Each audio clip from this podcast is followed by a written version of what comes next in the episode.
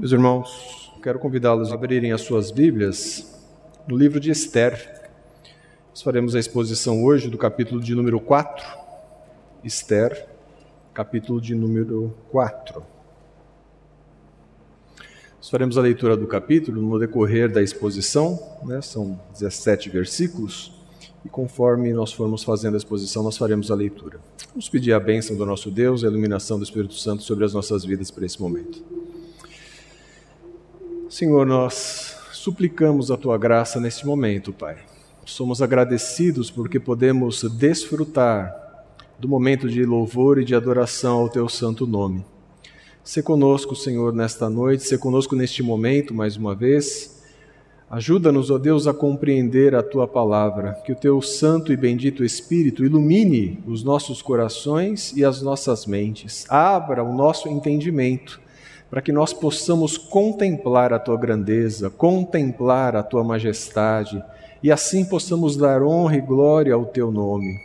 E com a tua palavra nos nossos corações, na nossa mente, possamos vivê-la e assim também dar glórias ao teu nome, por meio de um viver digno daqueles que foram chamados conforme esta palavra. Nos ajuda, Pai. É o nosso pedido que fazemos em nome de Jesus. Amém. Meus irmãos, vocês já sentiram aquela alegria de estar numa determinada situação em que todos os aparentes obstáculos, as aparentes adversidades parecem ter sido superadas? Sabe aquele momento em que você, depois de ter passado por tantos momentos de dificuldades, de obstáculos, de repente parece que todos eles foram superados? E você então parece desfrutar de um momento tão abençoado, de momentos tão felizes, onde tudo aquilo que talvez tenha trazido sofrimento, dor, preocupação, ansiedade, parece que finalmente ficou para trás. Pode ter sido aquele momento no seu trabalho em que você, depois de ter enfrentado tantas dificuldades, tantas perseguições, depois de muitas lutas, você então percebe que a situação foi convertida numa situação de paz numa situação de reconhecimento pelo seu esforço e por aquilo que você faz. Que bom é sentir isso. Que bom é desfrutar desse momento. Pode ter sido talvez um momento é, de perseguição injusta, onde quer que você tenha passado isso, e depois dessa perseguição cessar, isso traz então aquela sensação de segurança, de alívio, de regozijo. Ou talvez aquele momento de satisfação depois de muitos e muitos meses se preparando para alguma coisa muito importante na sua vida, fosse um concurso, fosse uma situação é, no âmbito familiar, e aí, de repente, você se vê abençoado pela conquista daquilo que durante tanto tempo você buscou, você almejou. Momentos como esses eles refletem um desejo, o desejo de que esse momento seja perpetuado. Já passou por isso? Um momento de que a, o desejo de que aquele momento não termine nunca mais. Que o momento que o precedeu de, de perseguição, de dificuldade, de obstáculo, que ele não volte mais. E que você então desfrute o máximo de tempo possível dos, das bênçãos que agora você aproveita. As nossas ações, quando nós estamos vivendo um momento como esse, elas passam a seguir um certo modelo.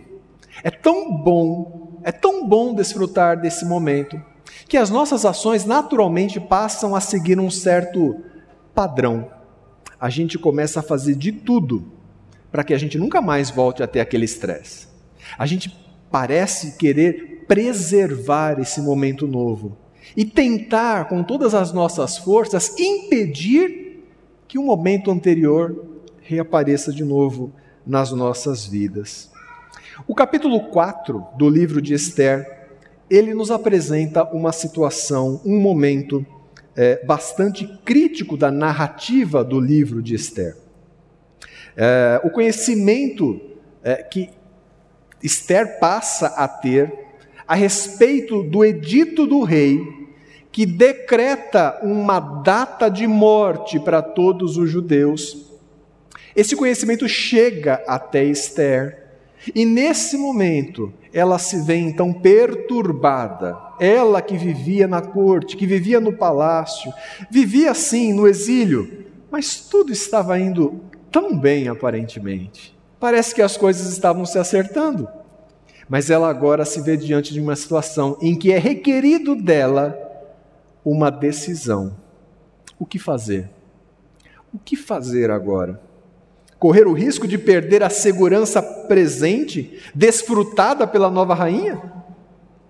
E a possibilidade de perder uma posição tão nobre como ela alcançou, em meio a tantas outras candidatas? Morrer por apresentar-se diante do rei sem o seu consentimento prévio? Morrer por se declarar judia e estar sujeita à pena de morte imposta pelo próprio rei? O que fazer? O narrador descreve então, no decorrer desse capítulo, a tensão pela qual passa a rainha Esther diante daquelas atuais circunstâncias, que não só ameaçam a vida de todos os judeus, mas também tudo o que parece que Esther tinha conquistado até aquele momento. É diante desse cenário que Mordecai vai fazer um desafio para Esther, e é o desafio que todos nós temos diante das nossas dificuldades, diante das circunstâncias más e diante daquelas circunstâncias que parecem tão boas, das quais a gente não quer mais abrir mão das nossas vidas. O desafio é: viva uma vida que reflita quem você diz ser. Viva uma vida que reflita quem você diz ser. Esse é o desafio que nós, cristãos, cidadãos dos céus, precisamos enfrentar enquanto somos peregrinos nessa terra. E quando nós pensamos nesses desafios, nós percebemos que, à luz do texto de Esther 4, há três aspectos que se apresentam diante desse desafio e que servem para nossa reflexão. Uh, o primeiro aspecto desse desafio é que a consciência da nossa condenação iminente nos dá perfeita clareza da nossa condição. É curioso isso, né? quando nós estamos diante de uma condenação iminente que está prestes a acontecer, isso nos dá clareza da nossa condição. Os primeiros versículos de 1 a 3 vão nos mostrar isso. Não é? É, vamos ler então os primeiros três versículos. Quando soube Mordecai tudo quanto se havia passado, rasgou as suas vestes e se cobriu de pano de saco e de cinza, e saindo pela cidade, clamou com grande e amargo clamor. E chegou até a porta do rei porque ninguém vestido de pano de saco podia entrar pelas portas do rei. Em todas as províncias aonde chegava a palavra do rei e a sua lei, havia entre os judeus grande luto, com jejum e choro e lamentação. E muitos se deitavam em pano de saco e em cinza. Meus irmãos, o capítulo de número 4, aqui especificamente aqui o versículo de número 3, ele, ele nos apresenta quatro tipos de aflição que sobrevêm aos judeus, em especial aqui a Mordecai. Mordecai então soube de tudo aquilo que constava no decreto do rei, e ele então se apresenta ali à porta do rei, sem contudo poder entrar nos, eh, nos, nos, no palácio do rei sem ter sido chamado, e até porque ele não estava vestido adequadamente para isso. Mas ele então, é, o texto nos diz que ele passa por luto, jejum, choro e lamentação. Quando chegar no capítulo 8, quatro novas sensações, quatro novos sentimentos vão ser perceptíveis. Mas agora, esses, essas são as aflições que estão sobre eh, Mordecai e, de maneira geral, sobre todo o povo de Deus. O texto diz que ele estava, muitos estavam deitados em pano de saco e cinza. E essa é uma expressão comum, recorrente no Antigo Testamento, principalmente, mas que pouco diz para nós aqui, né, pessoas do século 21. É, em vários momentos do Antigo Testamento a gente vê essa expressão. De maneira geral, acredita-se que esses, essa, esses tipos de vestimento eram formados, eram, com, eram compostos por um pano grosseiro usado para armazenar cereais. Algo, algo, portanto, que nada tinha de nobre, mas uma vestimenta que não era uma vestimenta, mas era usada como tal para mostrar exatamente a humilhação, a simplicidade daquilo, a grosseria daquele tipo de vestimenta. Era usado, portanto, por pessoas enlutadas, entristecidas, que estavam se humilhando por algum motivo. Em geral, essa condição era uma condição de lamento. Aliás, lamento é outra coisa bastante presente na Escritura. Há salmos muitos salmos de lamento. Né? Nós vemos aqui uma descrição de um profundo momento de lamento. Há um comentarista chamado Carpenter que ele fala o seguinte a respeito do uso de panos de sacos. Era prática de usar panos de saco e cinzas com jejum, é, de modo que isso era um processo ritual para a lamentação e a busca de misericórdia do Senhor. Então é uma expressão de lamento usar panos de sacos e cobrir-se com cinzas. Algo que para nós é, é uma expressão distante daquelas que nós estamos acostumados a expressar tristeza, não é? Nós expressamos tristeza de outras maneiras, mas ali, naquele momento, essa era a expressão de lamento, de tristeza. E, e, e, por que isso? Porque eles estão diante de um decreto do rei que é irrevogável. Nós sabemos da história que precede o capítulo 4 e sabemos que o rei então decretou dia e mês para que todos os judeus que não obedeciam segundo a narrativa de Amã, não obedeciam às leis ali do império, deveriam ser mortos. E esse decreto era irrevogável. E às vezes a gente se pergunta por que, que um decreto do imperador, do rei, é irrevogável. Né? E há basicamente duas explicações. Uma, por exemplo, que se aplica bem àquele contexto de Dario, que aparece no livro de Daniel. Dario o Medo, ele era um governador, uma espécie de governador sob o poder de Ciro o Grande. De modo que Dario não poderia revogar um edito do seu superior. Mas parece que essa não era a situação. Parece que a situação aqui, há um outro comentarista que diz o seguinte: o império ficou tão restrito à sua própria burocracia que ele mesmo se via impedido de governar adequadamente. Então, é diante dessa situação, da certeza que não é possível revogar aquele decreto, então Mordecai lamenta, chora, se entristece e expressa tudo isso da maneira como eles faziam naquele momento. Meus irmãos, Mordecai tinha plena consciência do seu destino agora. Aquilo que eu falei, consciência da nossa condenação iminente, nos dá perfeita clareza da nossa condição. Ele tem consciência da sua condenação iminente. Ele literalmente, assim como os demais judeus, está com os seus dias contados. A data certa e data marcada para a morte. Nós temos aqui um ponto de contato com Mordecai e nós. Quando nós nos damos conta da nossa situação causada como pecado, por conta do pecado, como ofensa a Deus. Nós tivemos um momento aqui no culto onde nós lemos a lei, e a lei nos mostra como nós somos pecadores. E como nós quebramos a lei de Deus, e como nós então estamos com os nossos dias contados. A diferença é que nós não temos a data anunciada. Mas o pecado nos faz ter consciência de que nós merecemos a morte, a condenação.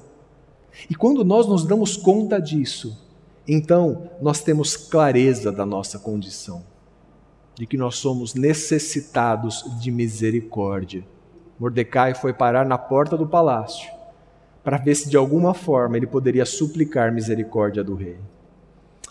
Mas sabe qual era o problema de Mordecai? Ele não podia se apresentar diante do rei.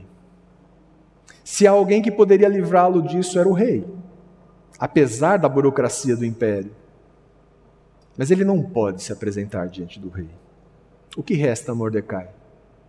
O que resta a um homem que se vê na condição de um pecador, diante de um Deus justo, diante de um Deus santo, e que descobre que a condenação sobre si é justa e que ele merece a condenação então do pecado, que ele merece uma eternidade de condenação. e saber que, pior, aquele que pode livrá-lo disso, você não tem acesso a ele.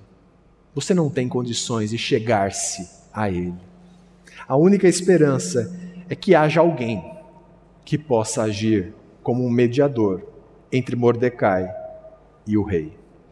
O que nos leva ao segundo aspecto dessa narrativa, que é a falta de consciência do nosso papel, nos faz agir segundo os nossos desejos e temores.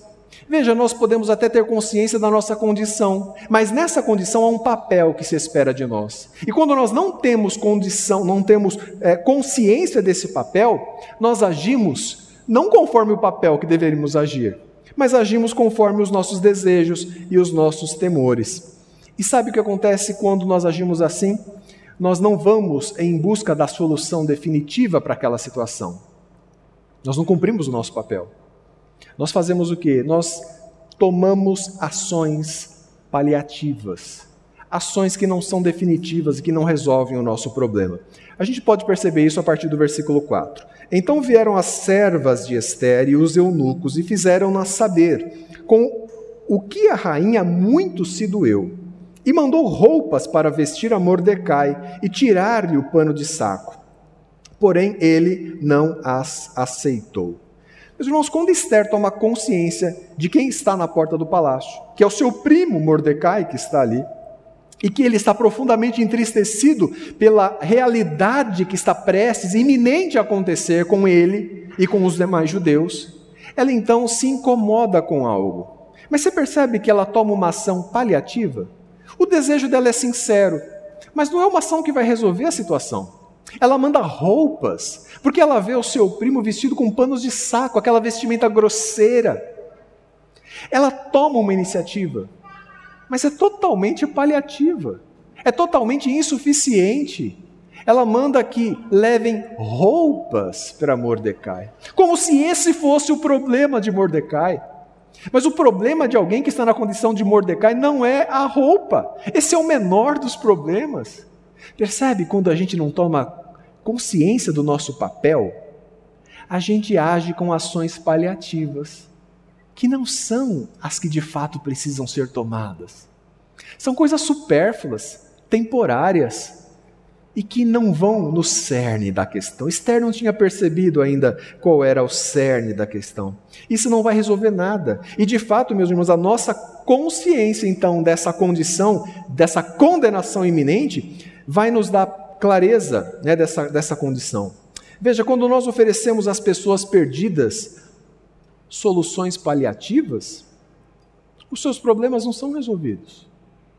Quando a igreja não cumpre o seu papel e não oferece aquilo que é dever dela oferecer e anunciar que é o evangelho de Cristo, quando a igreja se preocupa mais com outras coisas que não são essenciais, ela passa a agir de forma paliativa. Esther estava oferecendo algo que não ia resolver o problema de Mordecai e que ela até agora achava que era o problema de Mordecai. Mas olha só, alguém precisou descrever o que de fato estava acontecendo para ela. Versículos de número 5 em diante. Então Esther chamou Ataque, um dos eunucos do rei, que este lhe dera para a servir e lhe ordenou que fosse a Mordecai para saber que era aquilo e o seu motivo. Saiu, pois, Ataque à praça da cidade para encontrar-se com Mordecai à porta do rei. Mordecai lhe fez saber tudo quanto lhe tinha sucedido, como também a quantia certa de prata que Amã prometera pagar aos tesouros do rei pelo aniquilamento dos judeus. Também lhe deu o traslado do decreto escrito que se publicara em Suzã para os destruir para que o mostrasse a Esther e a fizesse saber, a fim de que fosse ter com o rei e lhe pedisse misericórdia e na sua presença lhe suplicasse pelo povo dela. Meus irmãos, olha só como agora os detalhes chegam até Esther. Detalhes que chegam a ela, como por exemplo, a propina oferecida por Amã ao rei. Amã promete entregar uma certa quantia de prata para que pudesse executar o plano que ele pediu para que o próprio rei escrevesse no seu edito. Ele a, a, a Mordecai passa então um, uma transcrição do próprio decreto para que chegasse às mãos da rainha e que ela tomasse conhecimento de todos os detalhes, para que ela entendesse por que que Mordecai estava ali naquela condição. Se alguém não sabe o real motivo de estarmos condenados sem um Salvador, a Escritura nos lembra de detalhes e dos seus pormenores. Quando a gente apresenta a condição do homem para alguém, talvez ela, a pessoa não entenda por que ela precisa de um Salvador. Mas a Escritura é rica em oferecer esses detalhes. A começar de Gênesis 2, quando Deus diz que de toda a árvore do jardim aquele casal poderia comer livremente, mas da árvore do conhecimento do bem e do mal não deveriam comer, porque no dia em que dela comessem, certamente eles morreriam. Havia ali um aviso claro de condenação, de morte por conta da desobediência, ou seja, do pecado contra Deus. Paulo também deixa isso claro. Quando Paulo vai apresentar o evangelho aos romanos, ele faz a apresentação do evangelho como ela deve ser, mostrando primeiro a lei e mostrando a condenação de todos os homens, sejam eles judeus ou gentios. Quando você abre Romanos e lê os capítulos de 1 a 3, você vê isso. Paulo apresenta o evangelho, mas primeiro ele diz: estão todos perdidos. Todos carecem da glória de Deus. É assim que ele apresenta o Evangelho, mostrando primeiro a condição real do homem, para que ele tome consciência da sua condenação iminente e para que aí ele possa ter clareza da situação que ele se encontra. Até mesmo crentes podem resvalar em algo semelhante a isso. Não estou falando de perda de salvação, é, é óbvio que não, mas percebe como os Gálatas foram repreendidos pelo, pelo, por Paulo por desprezar tão rapidamente a graça de Deus? É o que nós lemos no capítulo 4.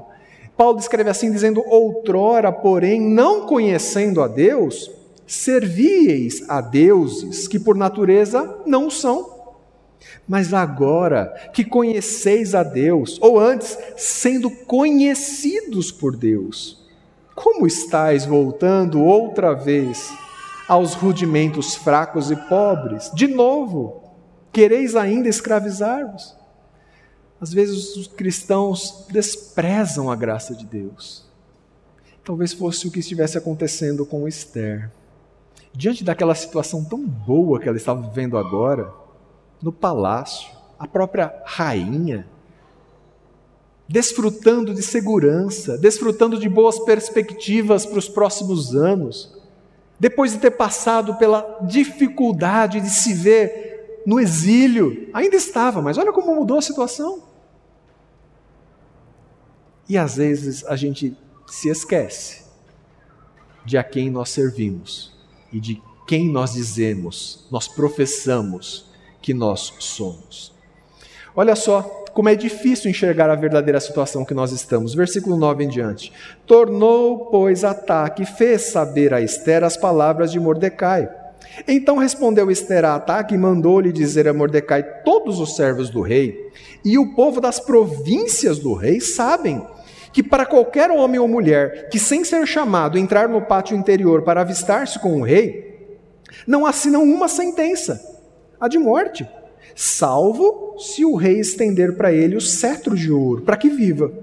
E eu, nesses 30 dias, não fui chamada para entrar ao rei.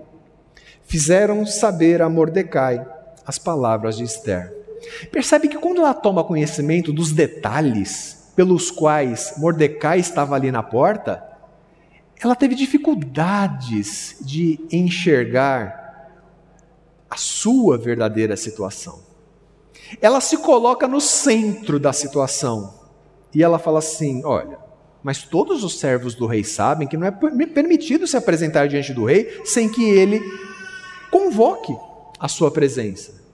E eu não fui chamada nos últimos 30 dias para me apresentar em, em momento nenhum.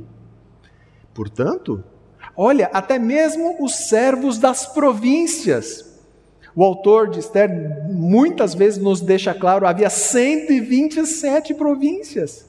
E ela está apelando aqui dizendo o seguinte: olha, os servos das províncias sabem que ninguém pode se apresentar diante do rei. Mordecai, eu não posso fazer nada. Eu não posso fazer o que você está me pedindo, senão eu morro. É isso que nós sabemos. Veja, como é importante nós conhecermos a nossa real situação e o nosso papel na situação em que nós estamos. Os apóstolos, é, quando estavam saindo por Jerusalém e pregando o Evangelho, depois da ascensão de Cristo, eles tinham clareza da situação em que eles estavam e do papel deles. De modo que a gente vê que eles foram presos pela pregação do Evangelho. Mas depois de terem sido soltos e admoestados a não pregar mais no nome daquele que eles pregavam, eles dizem: Antes importa obedecer a Deus do que aos homens. Tinham clareza da situação que estavam e tinham clareza do papel que eles deveriam desempenhar naquela situação. Mas Esther estava com dificuldades de entender o seu papel naquela situação. Porque enquanto nós não tivermos os nossos olhos abertos para a situação, para compreender a real situação, nós acabamos desviando os nossos olhos. E os nossos olhos ficam fitos em nós mesmos. Esther se preocupa com a sua situação. Esther soube que todos os seus patrícios estão condenados à morte. Seu primo, inclusive.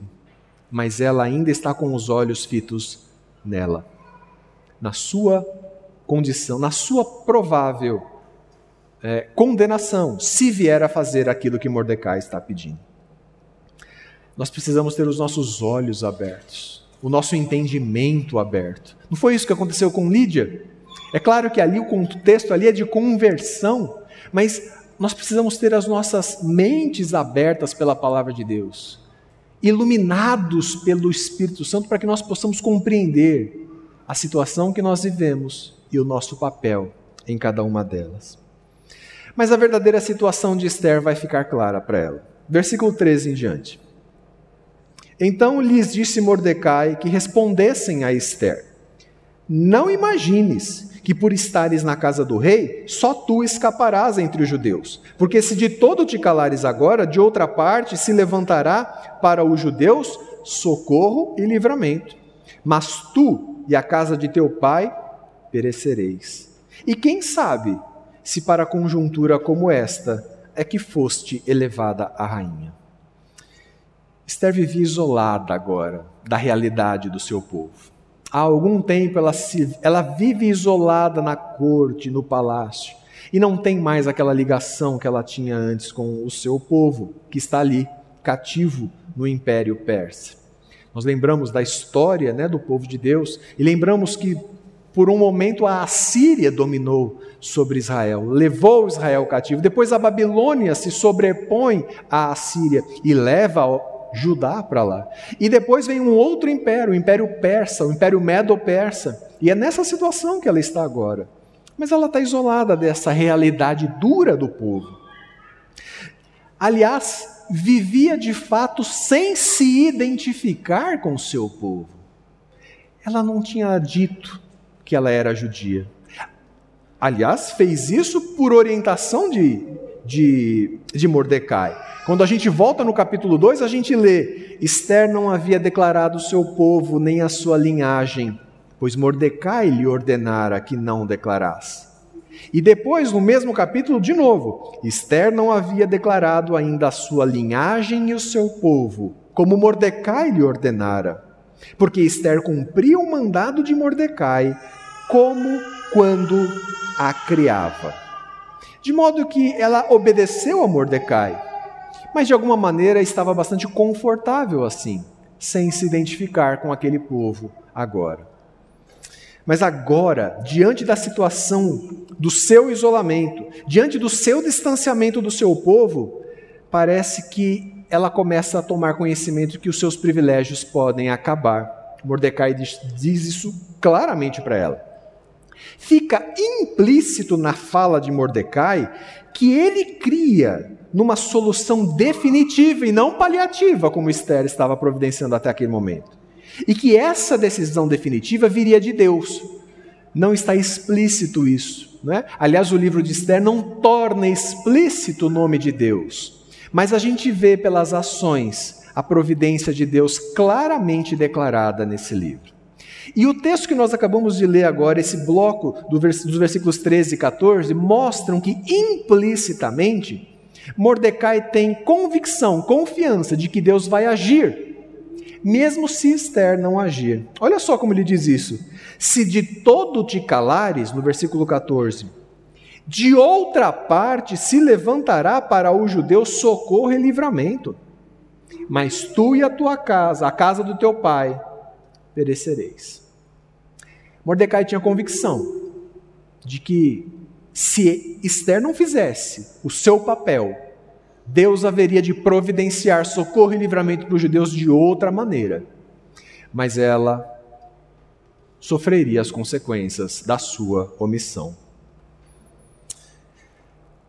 Fica implícito isso no texto, né?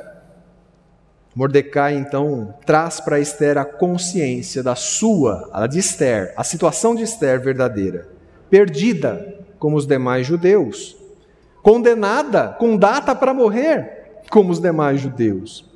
Mas ela poderia ser um instrumento nas mãos do Salvador do seu povo. É isso que ele termina o, o versículo 14 dizendo: Quem sabe se para conjuntura como esta é que foste levada a rainha. A gente não tem muito clareza de como Deus pode nos usar na situação que nós estamos, não é? A gente não tem. Até que a situação surge. E até que a gente tem que voltar os nossos olhos para perceber qual é o nosso papel naquela situação. Até que alguém nos diga que talvez Deus queira fazer algo por meio de nós naquela situação. Pode não ser algo tão grandioso como isso, mas pode ser algo tão importante dentro do nosso contexto, do contexto que cada um de nós vive. Aliás, isso já tinha acontecido na história do povo de Deus. E por certo, aqueles judeus se lembravam desse episódio, o episódio de José no Egito, quando os irmãos reconhecem quem é ele e se atemorizam com medo da vingança de José. Ele diz assim: Agora, pois, não vos entristeçais nem vos irriteis contra vós mesmos, por me haverdes vendido para aqui, porque para a conservação da vida Deus me enviou adiante de vós. José percebeu que Deus tinha um propósito em toda aquela situação pela qual José passou. Havia algo além daquilo que ele via naquele momento, e ele cumpriu o seu papel naquela situação. E Deus foi glorificado naquele momento. O papel de Esther não era lutar e preservar o seu próprio conforto. O papel de Esther era glorificar a Deus naquela situação. Aliás, aquela pergunta que todos nós sabemos do breve catecismo: o fim principal do homem é glorificar a Deus e deleitar-se nele para sempre. Veja, Deus seria glorificado se os judeus fossem mortos. Seria. Porque o seu povo passaria por uma espécie de um sacrifício por ser fiel a Deus. Mas Deus também seria glorificado se os judeus fossem salvos. A questão é como Esther vai participar desse episódio, cumprindo o seu papel ou se negando a cumprir aquilo que Deus tinha para ela. E aí nós vamos para a nossa terceira parte, que é o resgate do nosso objetivo na vida. Isso nos faz glorificar a Deus. Né? Primeiro, vimos que a falta de consciência do nosso papel nos faz agir segundo os nossos desejos pessoais e os nossos temores. Depois, vimos que. É, primeiro, vimos que a consciência da nossa condenação iminente nos dá perfeita clareza da nossa condição. Depois, vimos que a falta da consciência do nosso papel nos faz agir conforme os nossos temores. E agora, vemos que o resgate do nosso objetivo na vida nos faz glorificar a Deus é o que Esther vai perceber agora, a partir do versículo 15. Então, disse Esther que respondessem a Mordecai: Vai, ajunta todos os judeus que se acharem em Suzã, e jejuai por mim, e não comais, nem bebais por três dias, nem de noite nem de dia. Eu e as minhas servas também jejuaremos. Ela decidiu fazer, ela decidiu andar de modo digno da vocação que ela havia sido chamada. Usando as palavras do apóstolo Paulo aqui aos Efésios. Jejum era uma prática também, geralmente associada a esse momento de tristeza. Jejum, panos é, de saco, cinzas, eram expressões desse, desse mesmo momento de autoaflição. É como se alguém estivesse dizendo assim: Eu sou um penitente, eu não sou forte nem poderoso. Deus, o Senhor não precisa mais me afligir. Essa era a ideia de alguém que passava pelo jejum, que se abstinha de comer e de beber. Isso era feito em algumas datas específicas. Por, por exemplo, o dia da expiação exigia que os judeus fizessem o seu jejum. É, vários momentos de guerra, momentos de perigo iminente, os judeus jejuavam também. E normalmente era um jejum de um dia. Há alguns casos, como por exemplo no enterro de Saul, os homens jejuaram por sete dias. No enterro do filho de Davi também o jejum foi de sete dias. Mas de maneira geral era o jejum de um único dia. Aqui, Esther pede, pede então para que todo o povo jejue por três dias. Não comam e não bebam nada. Panos de saco, cinza, jejum. E uma, um quarto elemento desse, dessa expressão de tristeza e so, pedido de socorro e misericórdia era a oração, a súplica a Deus, que também não está explícita aqui, mas muitas vezes a, a, a Escritura deixa clara que fazia parte desse momento, a súplica a Deus. E aí ela diz o seguinte: depois disso irei ter com o rei, ainda que é contra a lei. Se perecer, pereci. Então se foi Mordecai e tudo fez segundo Esther lhe havia ordenado. Meus irmãos, muitas vezes nós vamos enfrentar situações parecidas com essa, onde a nossa consciência nos faz lembrar daquilo que a palavra de Deus nos diz que deve ser feito, que é o certo, que é o correto. E nós vamos nos ver ameaçados de per perder conforto, perder segurança de talvez perder aquilo que aparentemente tínhamos conquistado.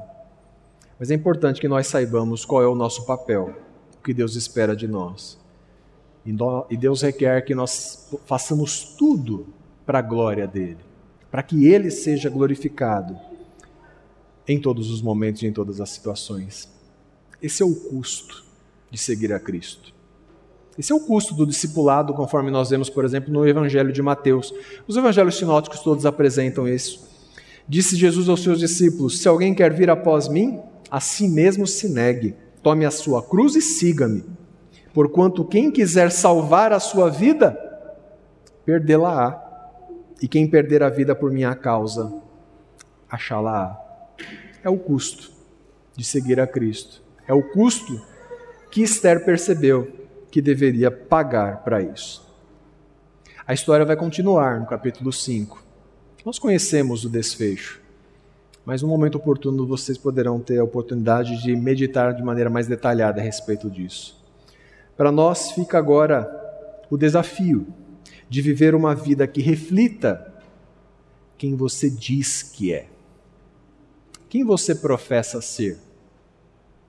É o desafio para que nós possamos viver uma vida assim. Qual é a sua atuação? Qual é a sua situação atualmente no mundo? Você está vivendo por um momento de turbulência? Ou você está passando por um momento de grande conforto, aquele momento que você não quer nunca mais deixar de viver. Parece até que você nem é peregrino nessa terra. Não tem momentos que parece que a gente não é? Que a gente fala, ah, se eu pudesse viver assim o resto, estava satisfeito. Parece até que a gente não é cidadão dos céus, é apenas dessa terra. Você já pensou em fazer tudo o que tiver ao seu alcance para se manter com essa satisfação? Isso já passou pela sua cabeça? Se você se sente em casa neste mundo, saiba que este aqui não é o seu estado definitivo. Não é. Ele é temporário e você é peregrino nessa terra. Se você não tem Cristo, saiba que sem Cristo você está perdido, condenado, por conta dos pecados que todos nós cometemos. Num mundo em que o pecado corrompeu tudo, corrompeu a justiça, corrompeu a beleza, corrompeu a harmonia, corrompeu tudo que Deus fez de bom neste mundo. Sem Cristo, a nossa condenação é certa. Temos data para sermos condenados definitivamente. Porque a nossa natureza pecaminosa está em harmonia com esse mundo caído. Sem Cristo, você não pode se apresentar diante do Rei e suplicar pela misericórdia dele. Você nem deseja isso. Você precisa de um mediador que faça isso por você. Você precisa de um mediador que seja corajoso, que não se atemorize e que se apresente diante do rei. Você precisa de um mediador que pague o preço que for para salvar a sua vida. Você precisa de um mediador que seja perfeito, que seja obediente e que esteja disposto a dar a vida própria dele em seu lugar. É disso que nós precisamos. A nossa confissão de fé fala de Cristo como mediador e apresenta ele assim num determinado trecho. Aprove a Deus em seu eterno propósito escolher e ordenar o Senhor Jesus, seu Filho unigênito, para ser o mediador entre Deus e o homem. Profeta, sacerdote e rei, o cabeça e salvador de sua igreja, o herdeiro de todas as coisas e juiz do mundo. E deu-lhe Deus de toda a eternidade um povo para ser a sua semente e para no devido tempo ser por ele remido, chamado, justificado, santificado e glorificado. Esse é o mediador entre Deus e os homens, Jesus Cristo. Se você já está em Cristo, não despreze a graça dele. Não despreze a graça tão maravilhosa que ele tem derramado sobre a sua vida. Não se esqueça de quem ele te tornou, de quem você diz ser discípulo, filho, seguidor, crente. Não se omita no seu papel principal na sua vida, que é glorificar a Deus. A consciência da nossa condenação iminente nos dá perfeita clareza da nossa condição. Nós precisamos disso. A falta da consciência do nosso papel nos faz agir segundo os nossos desejos e temores. Isso é ruim. Mas o resgate do nosso objetivo na vida nos faz glorificar a Deus. Viva uma vida que reflita quem você diz ser. Vamos orar pedindo a graça de Deus. Senhor Deus, Todo-Poderoso, nós precisamos de Ti, Senhor. Sem o Senhor nós estamos perdidos e condenados. Nós não temos como nos salvar, nós não temos como nos livrar da condenação justa que cai sobre nós por conta do nosso pecado, da nossa ofensa, da nossa indignidade diante de um Deus santo, justo, puro e bom. Mas enquanto nós não tomamos consciência da nossa condição, nós não temos clareza da condenação iminente que está diante de nós. Mas uma vez iluminados pelo teu Espírito, nós percebemos a triste situação em que nós estamos. E recebemos então a boa notícia de que há saída para aqueles que se arrependem dos seus pecados e se voltam para aquele que é o único mediador entre nós e Deus, e que assim pode interceder por nós, e já fez tudo o que precisava ser feito para que de maneira substitutiva nós pudéssemos receber justiça, vida e paz com Deus. Fomos reconciliados com o Pai por meio da obra do Filho Jesus Cristo, nosso mediador. E assim, ó Deus, podemos hoje desfrutar da bênção da vida e não mais da condenação. Ajuda-nos, ó Deus, a viver uma vida que glorifique o Teu nome. Ajuda-nos a ter clareza do nosso papel principal na nossa vida e resgatar essa consciência e viver em conformidade com aquilo que a tua palavra nos apresenta. Ajuda-nos, ó Pai, a não desprezar a tua graça, mas a vivê-la e nos regozijarmos nela para a honra e a glória do teu nome. Nós te pedimos isso agradecidos em nome de Jesus. Amém.